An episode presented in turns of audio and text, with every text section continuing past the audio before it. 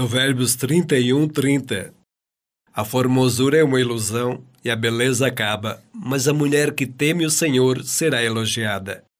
Deem a ela o que merece por tudo o que faz e que seja elogiada por todos.